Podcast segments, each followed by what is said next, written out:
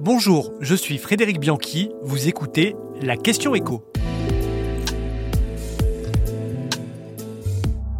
Pourquoi les prix devraient bientôt baisser en grande distribution?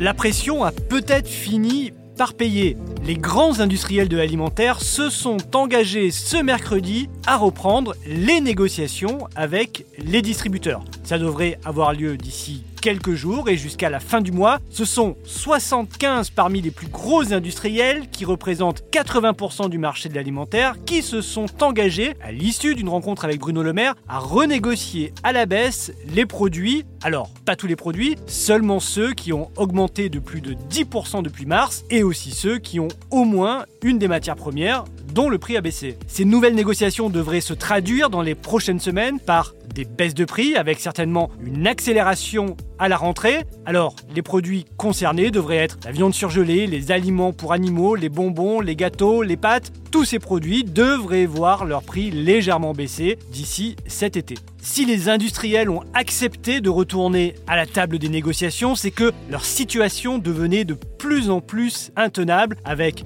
une pression des pouvoirs publics et aussi des consommateurs. Et c'est d'ailleurs le cas dans tous les pays d'Europe. Si en France on est le seul pays à avoir des négociations commerciales encadrées dans le temps, chez nos voisins, les prix de l'alimentaire ne baissaient pas non plus et certains même étaient encore plus chers que nous. Au Royaume-Uni, par exemple, les grands distributeurs ont été convoqués ce mardi même par le Premier ministre Richie Sunak et une commission d'enquête parlementaire a été ouverte pour savoir qui marche vraiment et pourquoi les prix ne baissaient toujours pas. Outre-Manche, les prix flambent de près de 50% par exemple sur l'huile d'olive, de plus de 40% sur le fromage et de presque 20% sur le pain et des céréales. On voit donc que le phénomène est global.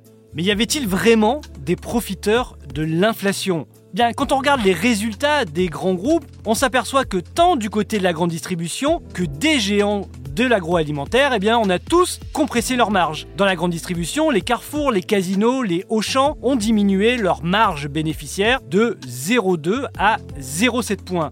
Chez les géants de l'industrie comme Nestlé, Unilever, Coca-Cola ou Danone, là aussi, les marges bénéficiaires ont été moins importantes en 2022 qu'en 2021, sauf qu'on part de beaucoup plus haut. Un distributeur comme Carrefour, par exemple, a une marge de 3% en moyenne, quand Nestlé ou Coca-Cola ont des marges bénéficiaires de 17 à 30%. L'effort a donc été moins grand pour ces industriels. Et pourquoi n'ont-ils pas plus compressé leurs marges? Eh bien c'est parce qu'ils n'en ont pas besoin. Quand on regarde les exemples de produits stars de rayon, eh bien on constate que malgré les hausses de prix, l'inflation, les ventes ont continué à bien se porter. Quelques exemples pour l'illustrer, le pack de 6 canettes de Coca-Cola a vu ses ventes bondir de 31% en volume, idem pour le pack de cristalline, plus 30% en un an. Le pot de Nutella de 1 kg a bondi lui de 28% et le camembert président a vu ses ventes grimper de 10% malgré l'inflation. Si on se met finalement à la place des industriels, pourquoi donc baisser mes prix si mes produits continuent à très bien se vendre?